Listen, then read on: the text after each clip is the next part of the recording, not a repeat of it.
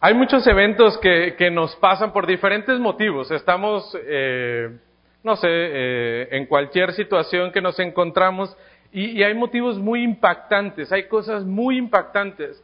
Y por ciertas razones, a veces nos perdemos este tipo, este tipo de cosas. No alcanzamos a estar justo cuando sucedió, cuando sucede este, este evento, este, este suceso eh, muy importante. Tal vez llegamos tarde, eh, tal vez eh, nos pasó algo y no pudimos estar con toda la familia o con todos nuestros amigos.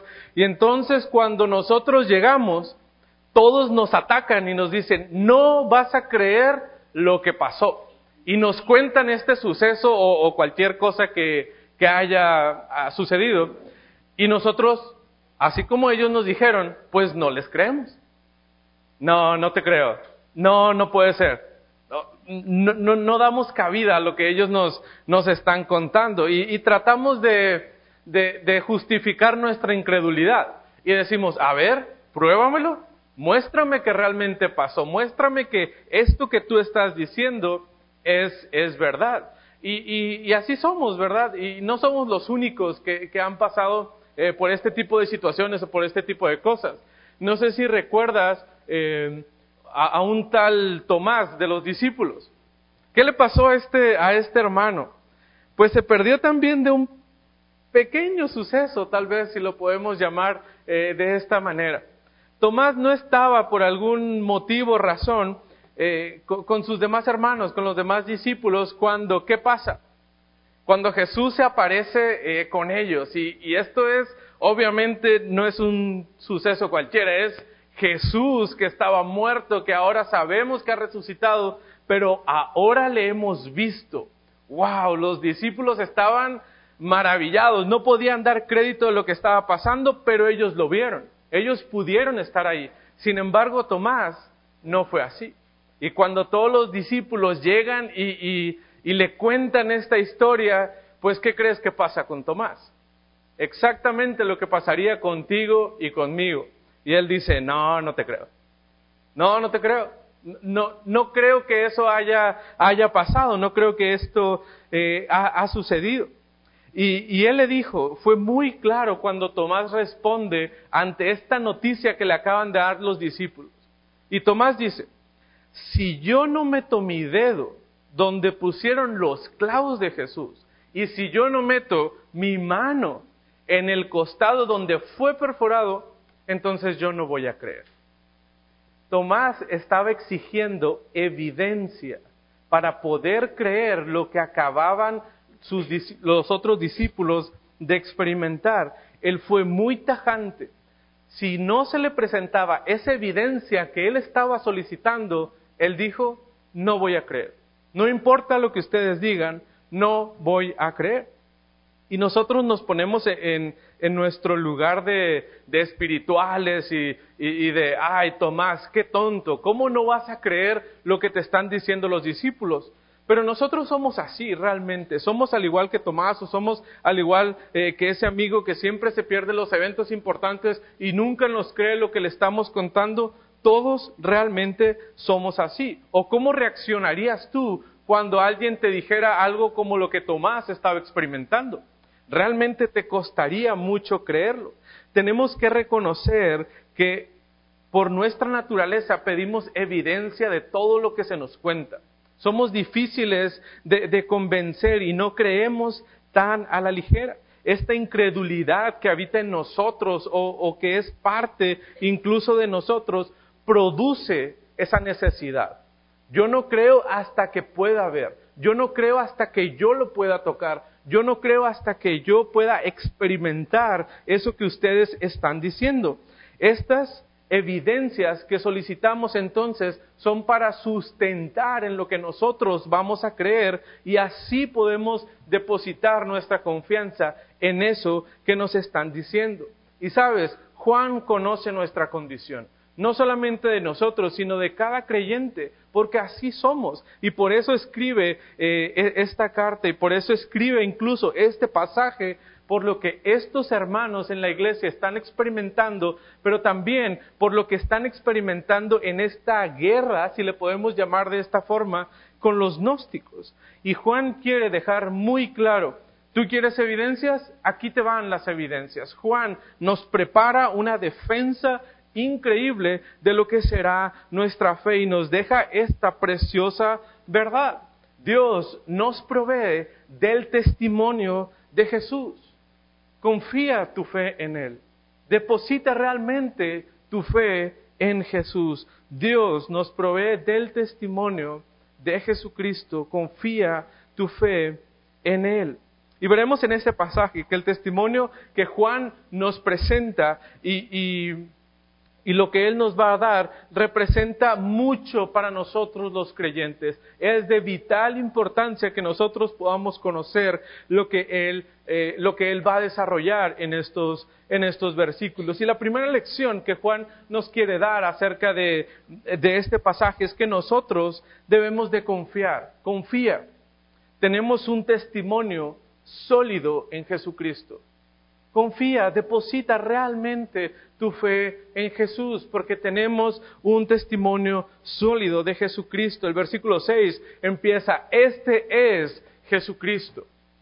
En esto se centra todo, en Jesucristo. Es lo más importante. Y, Juan lo que está haciendo es realmente haciendo una conexión con lo que acabamos de estudiar la semana pasada. Versículo 5, eh, hablábamos acerca de obtener la victoria. ¿Cómo nosotros, como creyentes, vamos a poder obtener esa victoria que tanto deseamos? Y el versículo 5 del capítulo 5 nos dice, ¿quién es el que vence al mundo sino el que cree que Jesús es el Hijo de Dios? ¿Cómo venceremos al mundo entonces? Depositando nuestra fe en Jesucristo. Y Juan continúa con este mismo argumento. Entonces, este es Jesucristo nos va a presentar en quien nosotros debemos de confiar para que entonces podamos obtener esta victoria que, deseamos como creyentes. Y la evidencia que, que, Juan va a presentarnos a nosotros como creyentes y a la iglesia es una evidencia histórica irrefutable. No hay manera de que se pueda negar lo que Juan está a punto de presentarnos. ¿Y qué es este Jesucristo? ¿Quién es el que eh, el que está presentando Juan como la solución a, los problemas que estaban viviendo en la iglesia actualmente. Bueno, pues Jesucristo es, o esta persona, que vino mediante agua y sangre. No mediante agua solamente, sino mediante agua y sangre. ¿Qué es esto entonces de, de Jesucristo, el agua y la sangre? Acuérdate, Tomás quería que evidencia. Él quería poder poner su dedo en donde fueron puestos eh, los clavos y meter su mano donde fue eh, esa lanza atravesando la, eh, el costado de Jesús. La evidencia produce entonces la fe, según la teoría de Tomás. Y no es lo que Juan quiere que nosotros logremos. Pero si necesitas evidencia, la evidencia puede hablar por sí sola. Y la evidencia de Jesucristo es históricamente irrefutable. Nos presenta dos cosas. Primeramente, el agua. ¿Qué tiene que ver el agua? ¿Qué, qué, nos importa el agua a, estas alturas? Bueno, lo que Juan quería hablar o quería ejemplificar cuando estaba hablando del agua era, estaba eh, hablando específicamente del bautismo eh, de Jesús hablando del bautismo de Jesucristo. ¿Y por qué mencionaría este hecho? ¿Por qué el bautismo tendría ese peso tan importante que necesitaban las personas para poder creer? Porque sucede algo muy importante durante el bautismo eh, de Jesús. Es considerado también como el inicio de su ministerio. Es cuando realmente empieza a, moverse como... Eh, a, cumplir la labor que Dios, su Padre, le había encomendado. Pero aparte, no fue un bautismo cualquiera como los que las personas estaban acostumbrados a ver normalmente. De hecho, eh, Marcos capítulo 1, versículo 9, hablando específicamente eh, del bautismo, nos dice esto. Aconteció que en aquellos días Jesús vino de Nazaret eh, de Galilea y fue bautizado por Juan en el Jordán, versículo 10. Y luego, cuando subía del agua, vio abrirse los cielos y, y, al Espíritu como paloma que descendía sobre él. Y vino una voz del cielo que decía, Tú eres mi Hijo amado, en ti tengo complacencia. No era como el bautismo normal que las personas estaban acostumbrados a ver y no era el bautismo normal incluso al, que nosotros estamos acostumbrados. Era completamente diferente. Vemos cómo la manifestación de Dios Padre se, se ve presente en el bautismo de Jesús.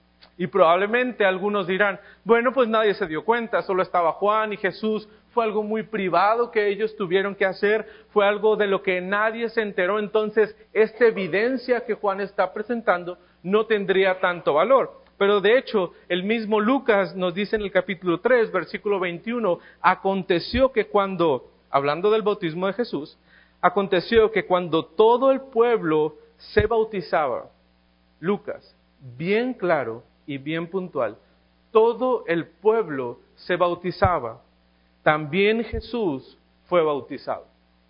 Jesús se bautiza durante, perdón, frente a una gran multitud. Muchas personas pudieron ver lo que estaba pasando en el bautismo de Jesús y el pueblo entero contemplaba lo que acabábamos de leer hace algún momento, como Dios mismo daba testimonio de que este era su Hijo amado.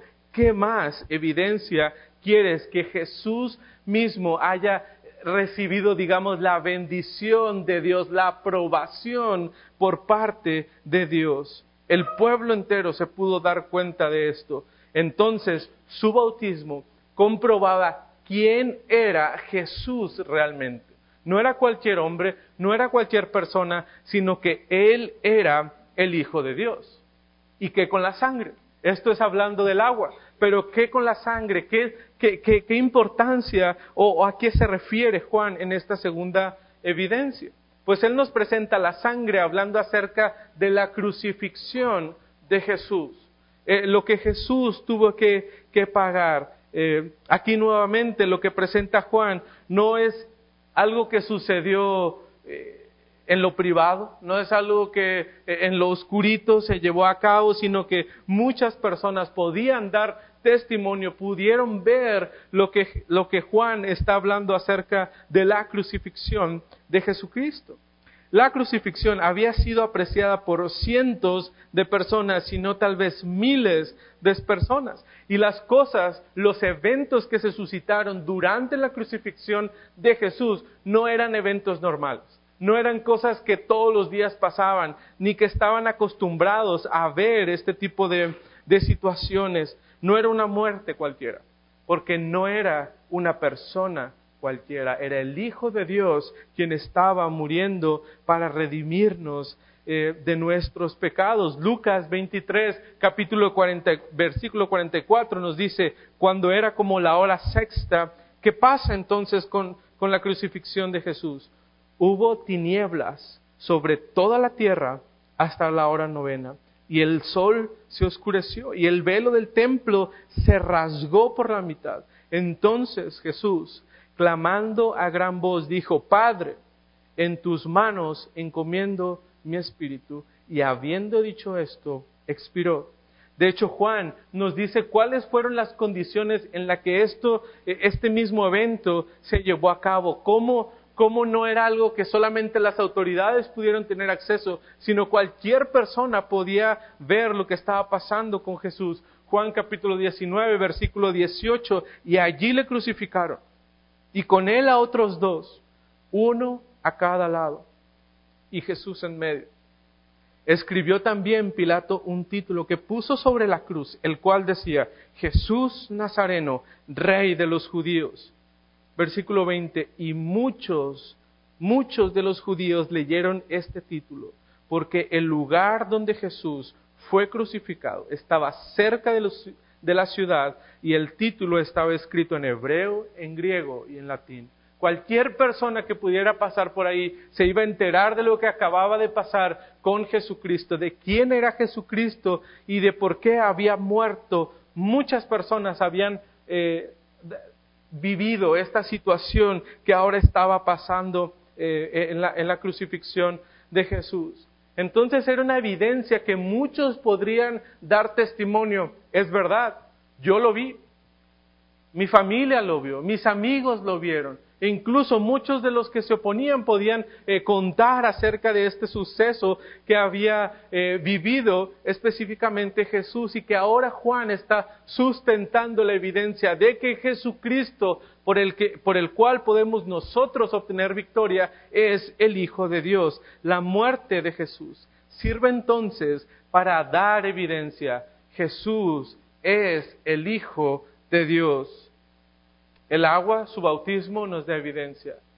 La sangre, su crucifixión también nos da evidencia. Y esto debería ser evidencia suficiente para nosotros también, para cualquier persona que cree en Jesús. Pero nunca, nunca nuestra fe se base en hechos históricos.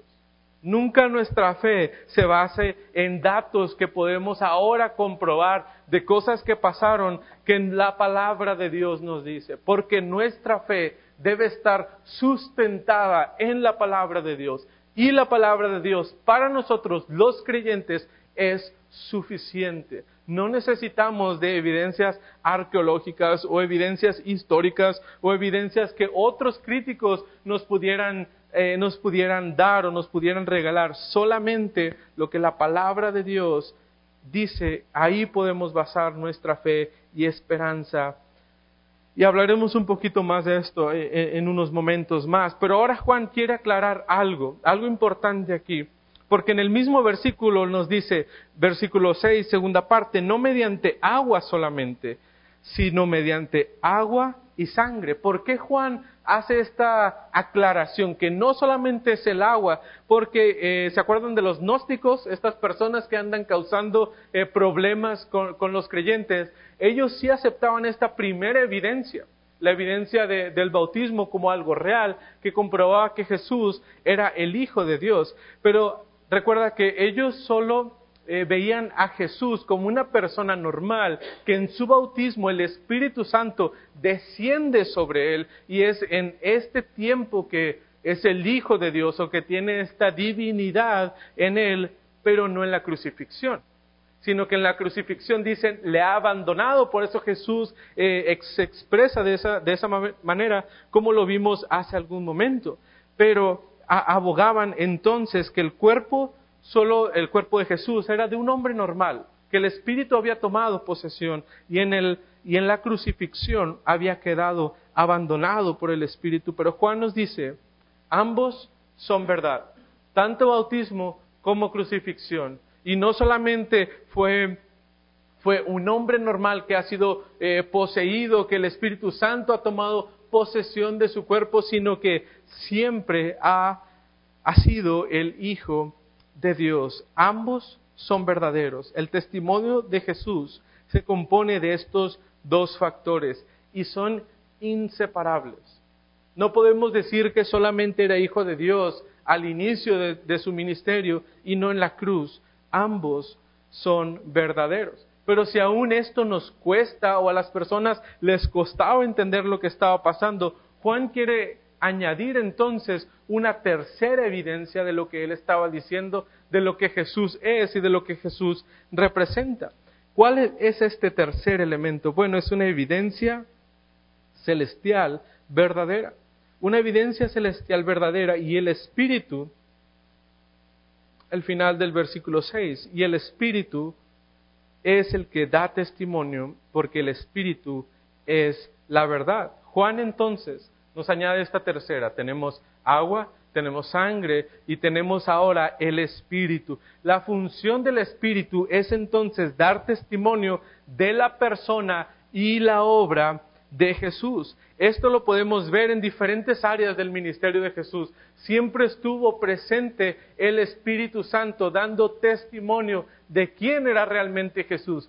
Y la labor del Espíritu Santo no inicia cuando Jesús es bautizado, sino que Él empieza a dar evidencia de quién es Jesús. ¿Desde cuándo?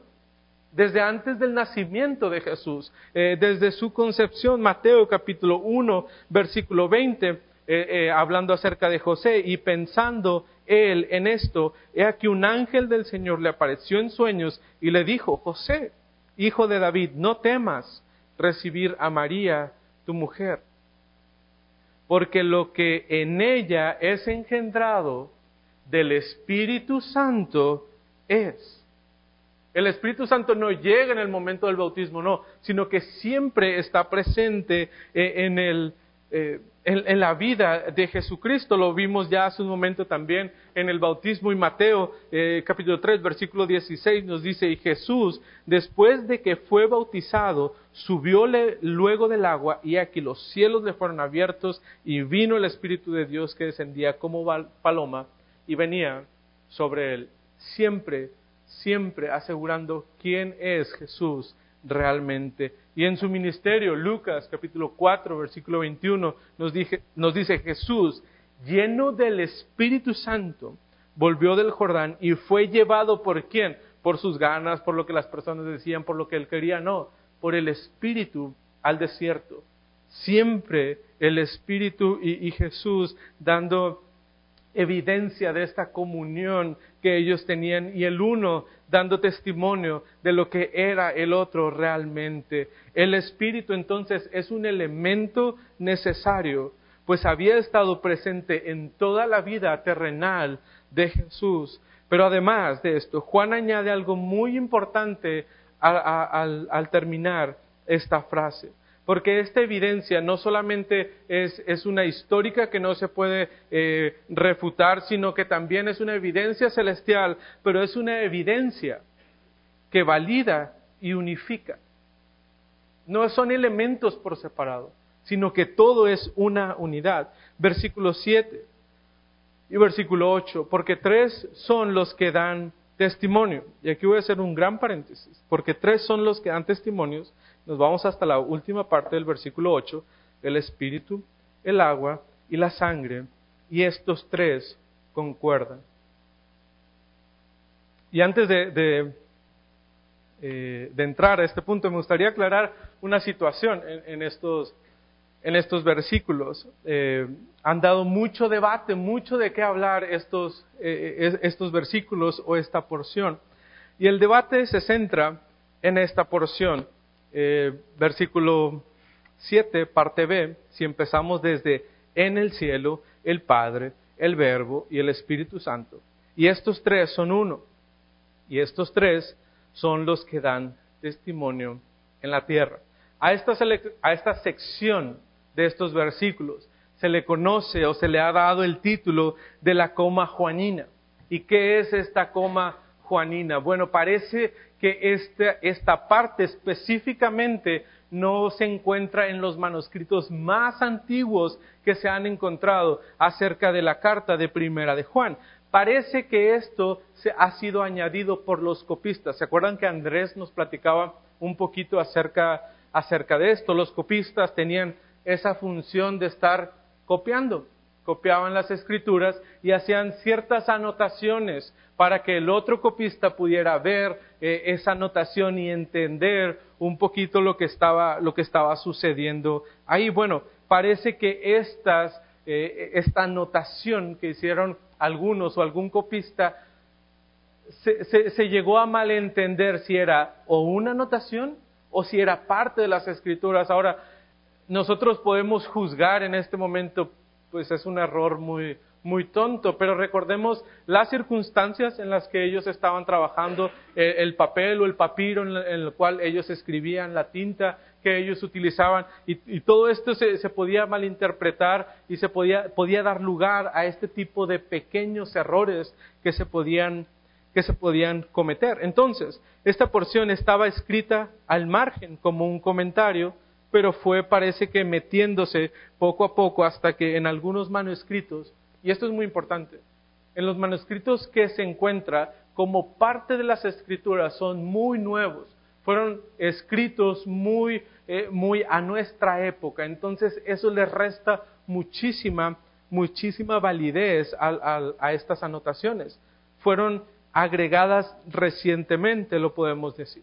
Tendríamos que hablar entonces de lo que es el textus receptus, y es en lo que está basada la versión que nosotros tenemos de, las escrituras. Eh, esta obra fue realizada por Erasmo de Rotterdam, y este hombre prácticamente es el trabajo de su vida, lo que él, lo que él trata de hacer, una compilación de, eh, lo más exacta posible acerca del texto que se encontraba del Nuevo Testamento. Y este hombre hace tres ediciones de, este Textus Receptus. Y en las primeras dos eh, ediciones, él no contempla esta coma eh, juanina como parte de las escrituras, pero él se estaba enfrentando a mucha presión para que él pudiera añadir esta parte a las escrituras. Entonces, él hace la promesa, si encuentran evidencia, otra vez, de que esto es verdadero, yo lo voy a agregar y va a ser parte de las escrituras. Y se encontró esta evidencia muy nueva, muy fresca, entonces él tuvo que hacer caso de esta presión y anotarlo como parte de las escrituras. ¿Por qué le presionaban a, Erasmo para que pudiera agregar esta parte eh, de las, eh, eh, en, el Textus Receptus? Porque las personas decían que apoyaba directamente la doctrina de la Trinidad. Y si tú quitas esta parte de las escrituras, entonces no podremos defender la doctrina de la Trinidad. Y esto es falso. Esto es falso, porque la doctrina de la Trinidad no se basa solamente en esta porción de las Escrituras, sino que a, lo largo de ellas podemos dar evidencia e incluso algunos de los, eh, de los versículos que hemos leído eh, en esta mañana podrían dar evidencia de, eh, de la Trinidad, de lo que ellos estaban tratando de defender. Y es por eso que ha sido agregada esta porción, pero pues se duda que realmente haya estado eh, en, la, en, la, carta que originalmente Juan escribe. Ahora, como iglesia, ¿qué, ¿qué posición tenemos ante esta situación? Bueno, como iglesia creemos en la inspiración, inspiración verbal y plenaria de las escrituras. Confiamos que lo que nosotros tenemos en nuestras manos es la palabra de Dios, dada por Dios directamente y son inefables e inerrantes y dignas, por lo tanto, de toda nuestra confianza. Hermano, esta pequeña porción no va a cambiar lo que nosotros creemos, ni, ni cómo vemos a Jesús, ni modifica para nada el Evangelio, que es el centro de nuestra fe. No hay, no tendría que existir una preocupación en nosotros por lo que estamos viendo aquí. Y creemos que Dios ha preservado las escrituras, que ha cuidado de su palabra para que podamos tener lo que realmente Él ha querido hablarnos a nosotros. El profeta Isaías, a través del Espíritu Santo, de hecho, declara que la palabra de Dios permanecería para siempre. La hierba se seca y se marchita la flor, más ¿qué es lo que permanece? Más la palabra de Dios nuestro permanece para siempre. Y detalles como estos, hermanos, nuevamente, no afectan lo que usted y yo creemos, no afecta quién es Jesús, no afectan el Evangelio, ni tampoco la doctrina de la Trinidad, sino que han eh, sido eh, errores que, los copistas eh, cometieron y al igual que usted y que y que yo nos podemos equivocar en muchas de las cosas que nosotros hacemos.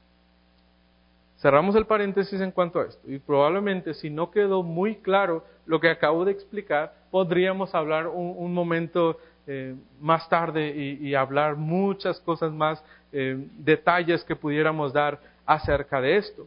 Pero entonces volvamos al pasaje y lo que Juan quiere decirnos a nosotros. Entonces, versículo 7 y versículo 8 quedarían como la evidencia que valida y unifica. ¿Y cuál sería esta, esta evidencia? Porque tres son los que dan testimonio, el espíritu, el agua y la sangre. Y estos tres concuerdan. Estos tres se hacen uno solo y dan evidencia de lo que realmente es. ¿Por qué Juan no se conformó con solamente hablarnos del bautismo de Jesús? O hablarnos de la crucifixión, o hablarnos de, del Espíritu, porque hay evidencia suficiente para que éstas por sí solas puedan ser eh, el peso necesario. Bueno, Juan conocía cómo eran estos gnósticos y que ellos tratarían de sacar eh, ventaja de cualquier cosa que él dijera.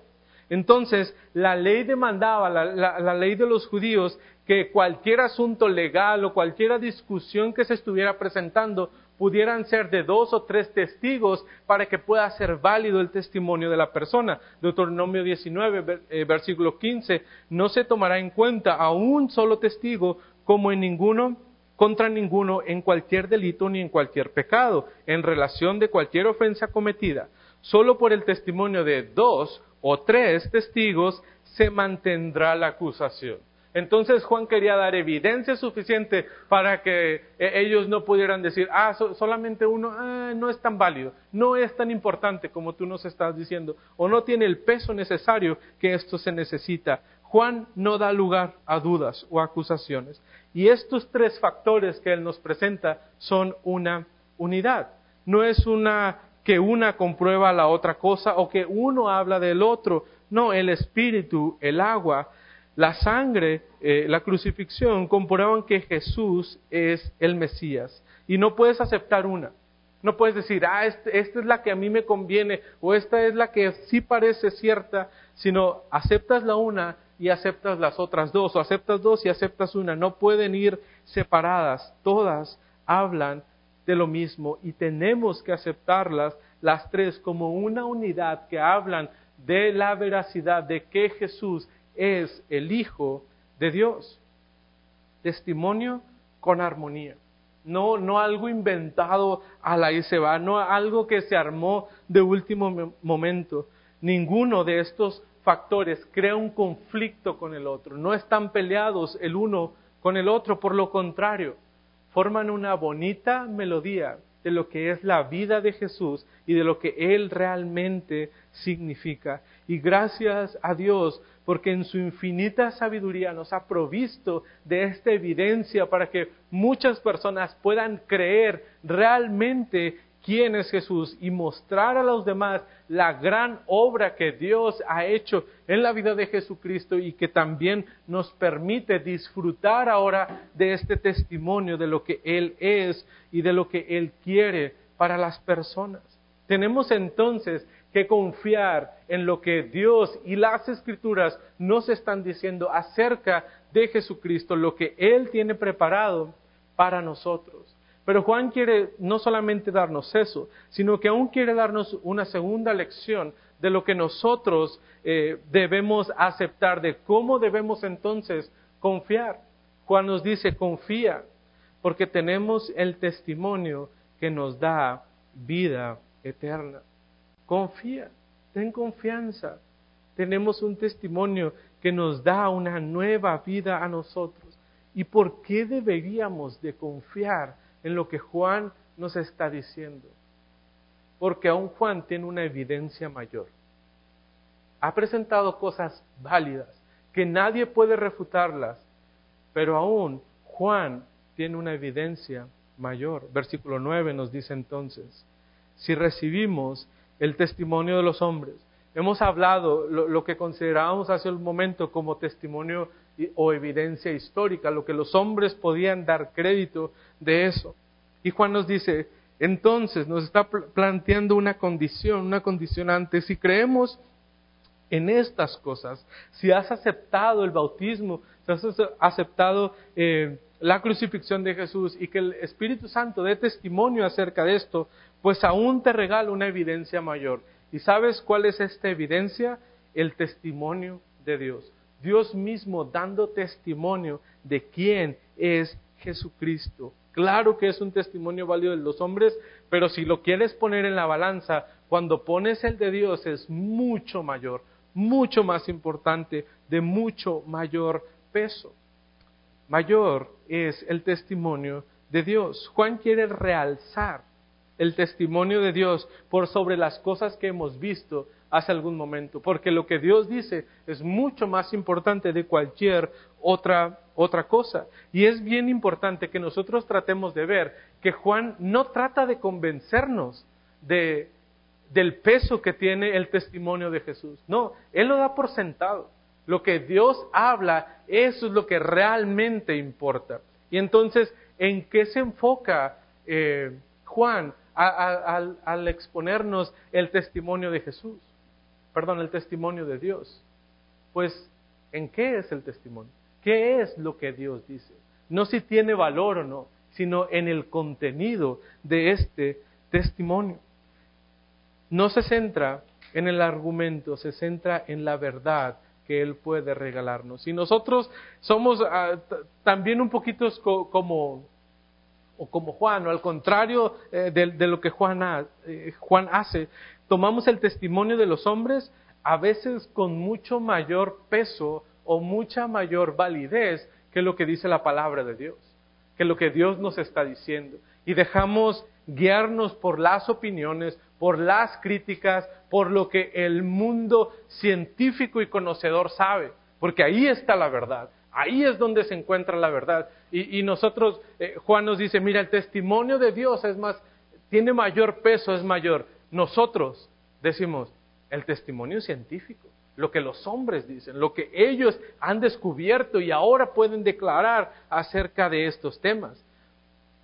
Y algunos de nuestros argumentos pueden ser, es que los, los tiempos son diferentes, la sociedad ha cambiado, los, los conflictos o problemas que nosotros estamos enfrentando son diferentes. Por eso nuestra atención se debe de centrar en, lo que estos hombres que están viviendo lo que nosotros estamos eh, viviendo, podemos creer y confiar en lo que ellos dicen. Hermano, ¿en quién estás poniendo tu confianza realmente? en lo que este mundo dice, porque acuérdate, los gnósticos se, daban golpes de pecho con esto. Nosotros tenemos el conocimiento verdadero. Nosotros sí decimos la verdad. Nosotros sí hacemos eh, las cosas eh, con una sabiduría mayor que la que ustedes pudieran encontrar. Y a veces este mundo a nosotros nos está seduciendo. Su conocimiento nos impresiona nos, nos llena los ojos y nos dejamos ya, nos dejamos llevar por estas corrientes.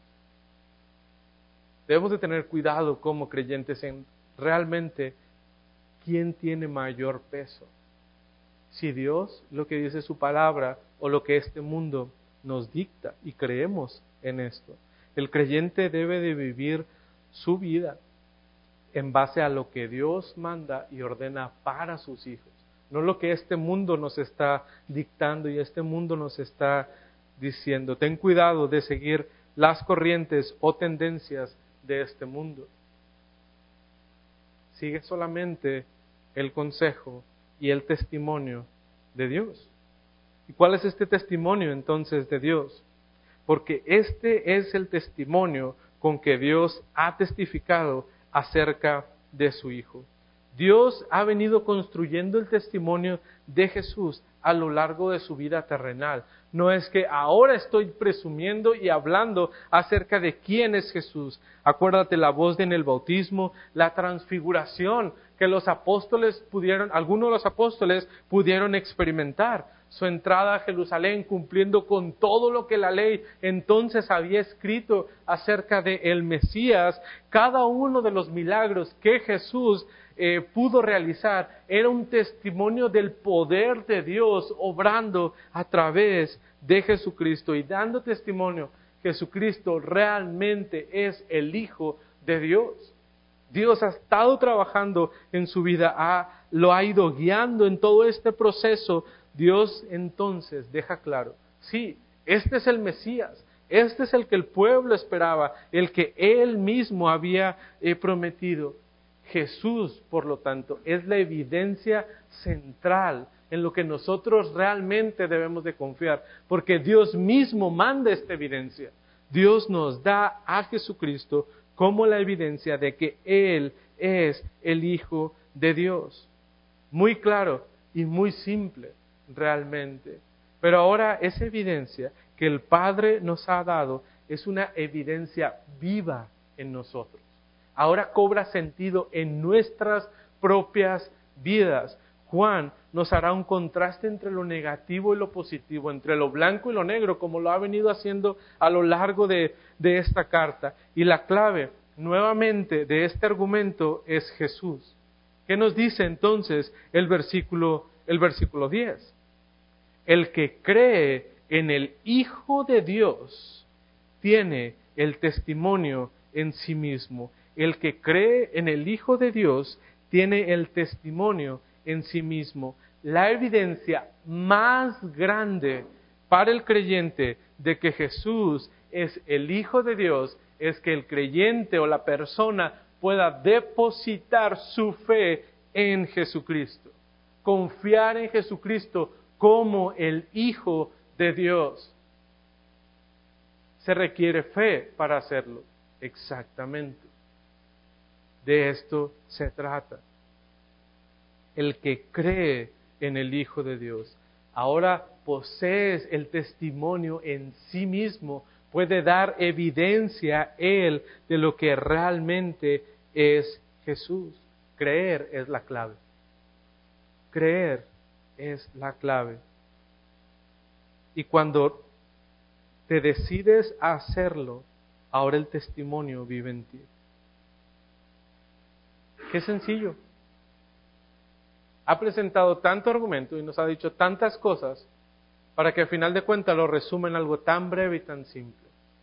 Lo único que tenemos que hacer es creer en el Hijo de Dios. Pero está la parte, la contraparte de esto. ¿Cuál es la, la, otra parte que Jesús, perdón, que, que Juan nos, nos menciona? Sin embargo, se pone el asunto un poquito más serio. El contraste es la segunda parte del versículo 10 el que no cree a Dios le ha hecho mentiroso. ¿A Juan? ¿A Jesús? ¿A quién? ¿De quién es el testimonio? De Dios. El que no cree lo que Dios está diciendo, por consecuencia, le hace mentiroso a Dios. Es una ofensa directa contra Dios. El que no cree en este testimonio nos pone en una condición muy difícil y muy complicada. Rechazar a Jesús como el Mesías es una ofensa directa contra Dios. Es ponerte al tú por tú con Dios. Le estamos diciendo que Él es un mentiroso. O sea, son palabras mayores. No es como que ah, luego lo veo. No es como que solamente, mira esto de Jesús, yo no lo creo. No, no crees en Jesús y automáticamente te pones en contra de Dios. Le estás ofendiendo a Dios, le estás llamando mentiroso. Tú tienes, tú tienes el valor al rechazar que Jesús es el Mesías de llamar mentiroso al Dios todopoderoso, todo omnisciente, y tú le dices mentiroso. Claro que no. Claro que esto de Jesús no puede pasar te pones en contra de él porque lo rechazaste nada más. Porque no había evidencia suficiente para creer en Jesús.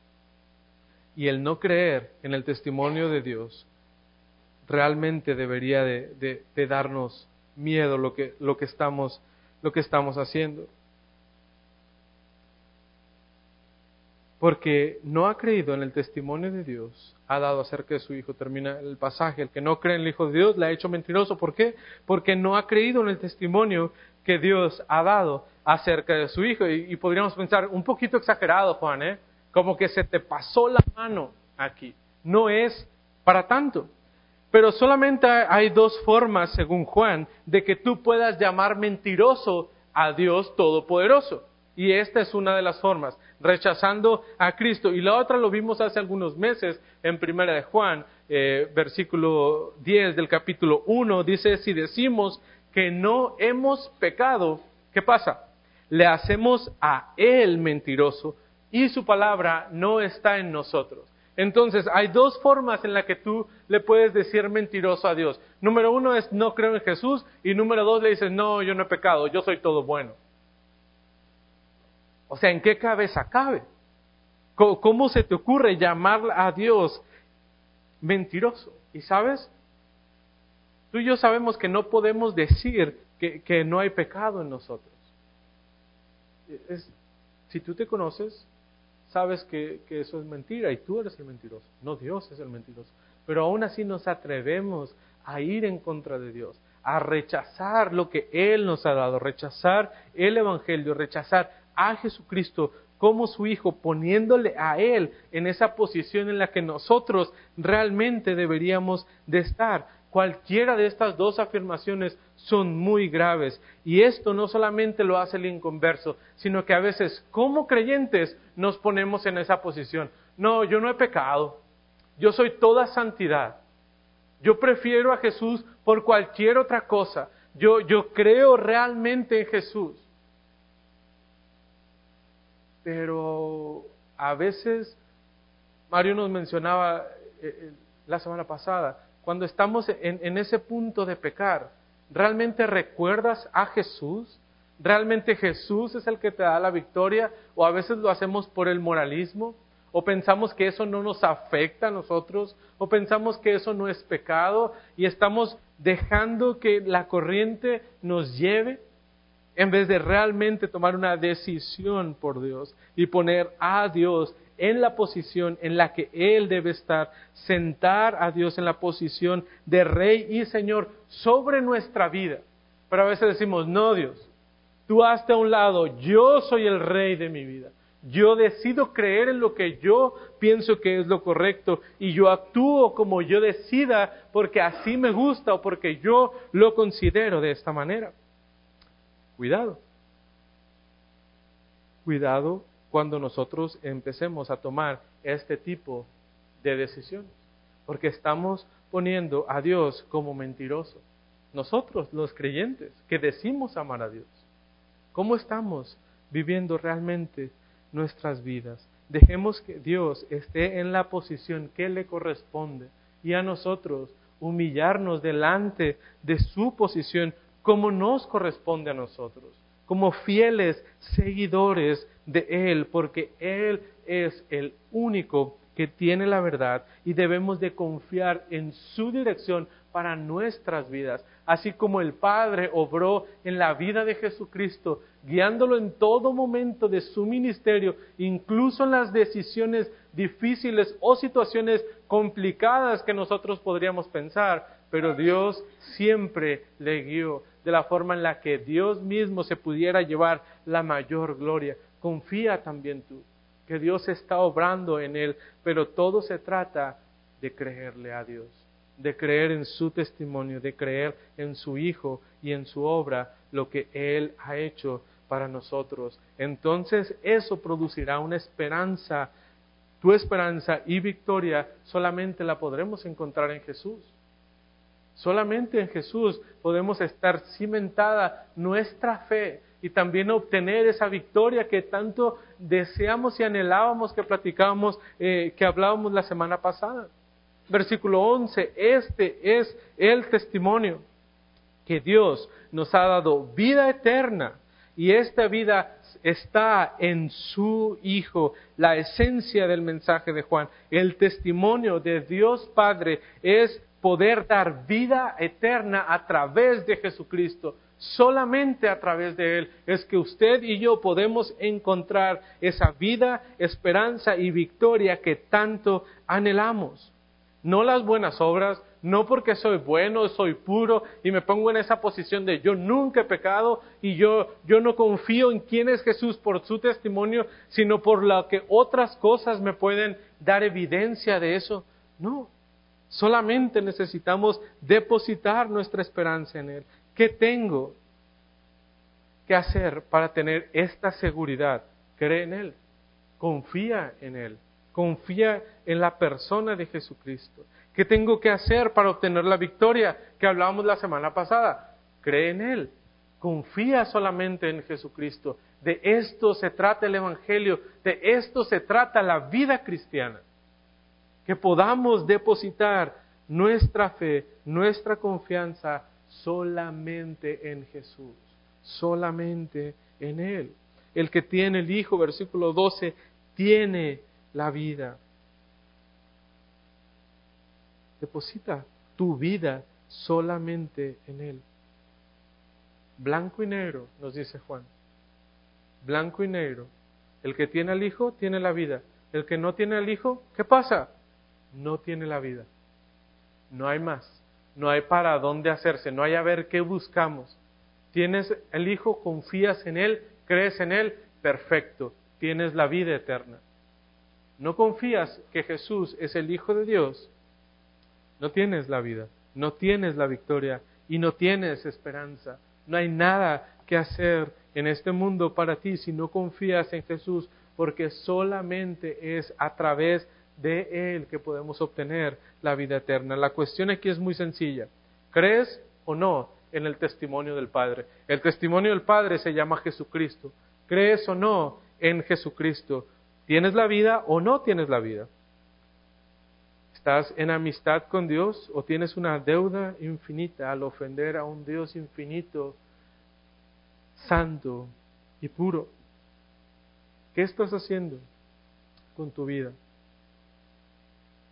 ¿Cómo podríamos eh, concluir entonces este sermón? Bueno, tal vez usted está aquí, usted nunca había escuchado esto, o tal vez sí había escuchado esto, pero nunca había tomado una decisión realmente en cuanto a creer a Jesús o no. Pues el mensaje de Jesús es fácil, es claro para nosotros. Jesús, Jesús vivió una vida perfecta para morir por nosotros, que tenemos una vida imperfecta, pecadores, muy malos. El justo, ¿por quién?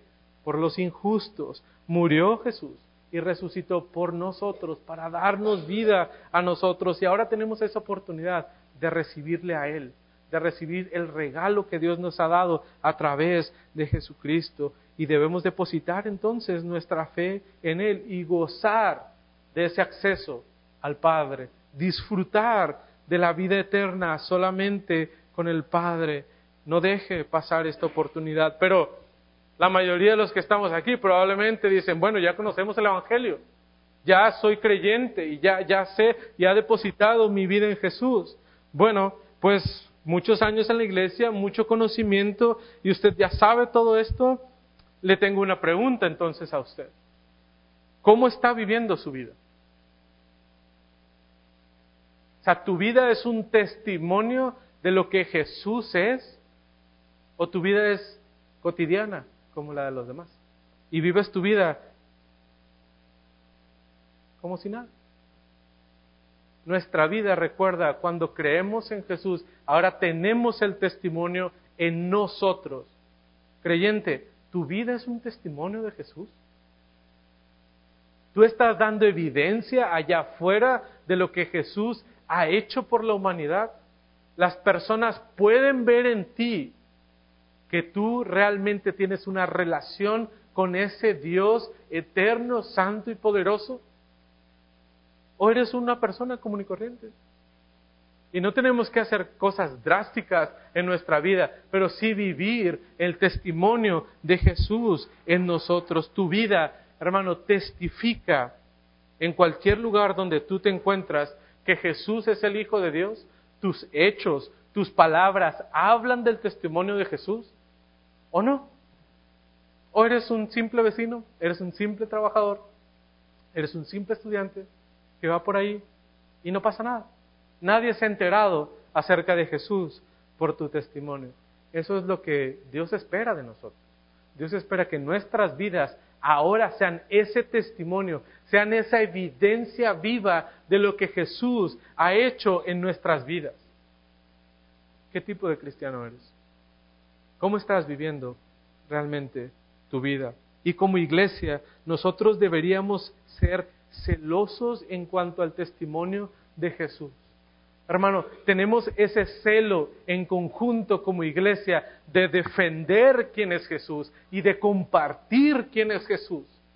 O somos una iglesia buena onda, que se la pasa bien y que tienen buenos momentos juntos, pero que no testifican realmente lo que es y quién es Jesús. Como iglesia debemos estar haciendo eso. Debemos de tener una pasión realmente por Jesús, hablar y vivir el testimonio de Jesús. Jesús es lo que sustenta esta iglesia. Por Jesús está esta iglesia. No para que lo pasemos bien, no para que puedas tener más amigos. Hermano, esa es una consecuencia de vivir la fe en Jesús. Pero somos celosos, hermano, como iglesia. Debemos estar preparados para recibir ataques de allá afuera en cuanto a nuestra fe. Hermanos, los testigos eh, utilizan mucho estos versículos que te acabo de decir, versículo 7 y versículo 8, para atacar nuestra fe. Como creyente, ¿estás preparado para presentar defensa de quién es Jesús y de la obra de Jesús? ¿O te escondes tras la puerta cuando están tocando en tu casa? Debemos estar preparados para presentar defensa de nuestra fe. Tenemos un compromiso de dar testimonio por esta gran verdad. Es nuestra responsabilidad como iglesia. Lo estás haciendo. Tú que estás en esta iglesia, estás dando testimonio de quién es Jesús. Tu vida como creyente da testimonio, es un testimonio vivo de quién es Jesús. Hermano, ¿qué estás haciendo con Jesús.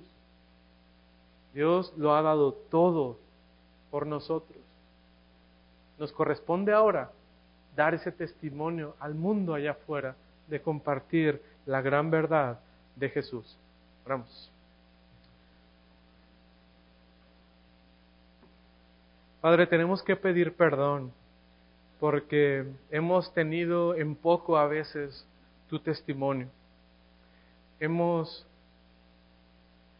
despreciado la obra de Jesús por seguir nuestros deseos, por seguir lo que nosotros creemos, lo que según nuestro intelecto y nuestra sabiduría humana nos dictan.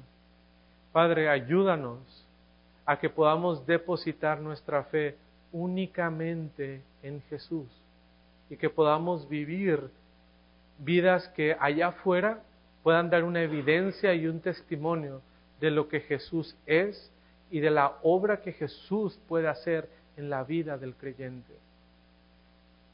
Luchamos en el día a día para vivir ese testimonio. Luchamos incluso en, en nuestra familia para demostrar ese testimonio. Señor, que tu Espíritu Santo pueda hacer la obra en nosotros, que tu Espíritu Santo día y día hable a nuestras vidas, para que podamos confiar y podamos vivir esa fe que hemos aceptado que proviene solamente de ti. Padre, obra en esta iglesia, que esta iglesia pueda dar testimonio de lo que tú eres y de la obra de Jesucristo ha hecho para este mundo. Ayúdanos a tener esa pasión que necesitamos por ti, Señor. En el nombre de Jesús oramos. Amén.